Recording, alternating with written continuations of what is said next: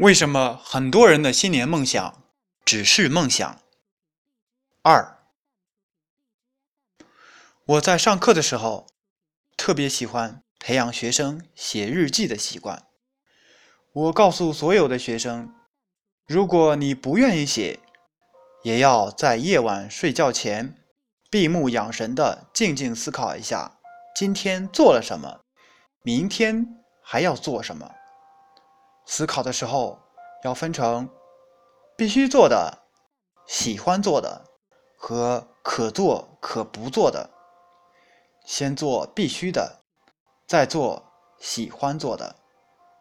至于可做可不做的，有时间就做，没时间就拖一拖。总有些时候，我们会忙到暗无天日，直到晚上倒头就睡，可是却不知道今天做了点什么。这一天其实就是白忙活，每天都乱忙，没有章法，没有计划。其实，这是对生命的。不尊重。我的高中同学严是做事高效的人，学习成绩很优秀。高考那几年，我很荣幸和他是同桌。除了问一些问题，他给我最大的帮助就是他教会了我如何去利用时间。每天，他的手里都会有一个小本子。早自习时写下来今天要做的所有事情，一件件标记上。晚自习结束后，划掉自己今天完成的最后一项。他告诉我，这样的学习才是清醒的。与他相比，另一些看起来每天上自习到半夜的，其实每天睡够八小时。还有一些人只是边学习边玩手机。从高考复习到高考结束，每天都看见他在这样做。最后，他以优异的成绩被理想大学录取，并且他从来没有熬过夜。简单的事情坚持做就不简单。我将他的学习方式用到了生活中，每天都会计划第二天要做的事情，脚踏实地的，不问太远，只做好今天的事情，过好当下的每一天。其实我讨厌一个人问我十年的规划这样的问题。谁在二十多岁的时候能够知道十年以后的事情？谁的青春没有过迷茫？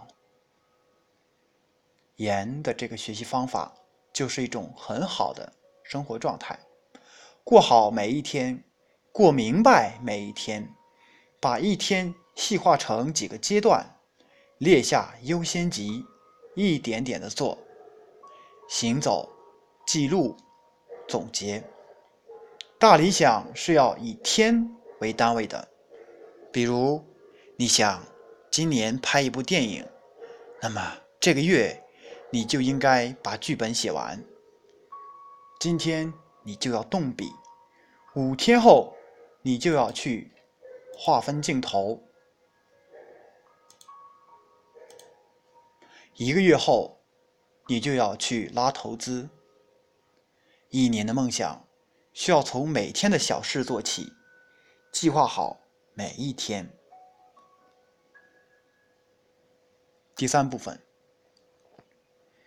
在我们行业里面，我看过很多年龄和我差不多的好朋友拍出了好的作品，比如林导的《星空日记》，张导的《地下城》。刚认识我的人都喜欢和我说：“好羡慕你们能拍电影啊！”你知道。我小时候的梦想就是当个导演呢。一开始，我会很开心的和他交流几句，后来也就慢慢不愿意和他们太深刻的去交流了。原因很简单，因为他们连第一步都没有迈出。孤单星球》的作者曾经说过一句话，很多人都知道：当你决定旅行的时候，最难的一步已经迈出来了。可是，他后面还有一句：如果你第一步不迈出，永远不知道你的梦想是多么容易实现。我经常会在课上说：“当你决定学习，是不是应该先买一本参考书？当你决定跑步，是不是应该先准备一双跑鞋？当你决定追一个女生，是不是应该先写一封情书？”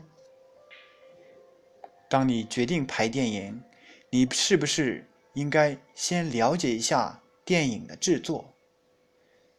因为我们不肯迈出第一步，所以才发现那梦想就越来越遥遥无期，到最后真的只是个梦想。其实我不是太同意。迈出第一步就能实现梦想这样的话，但是迈出第一步后，即使失败了，至少不后悔。与其老了之后感叹这个没做，那个没做，不如感叹这个做成了，自嘲那个做砸了。曾经看过电影《飞越疯人院》，最让我感动的是。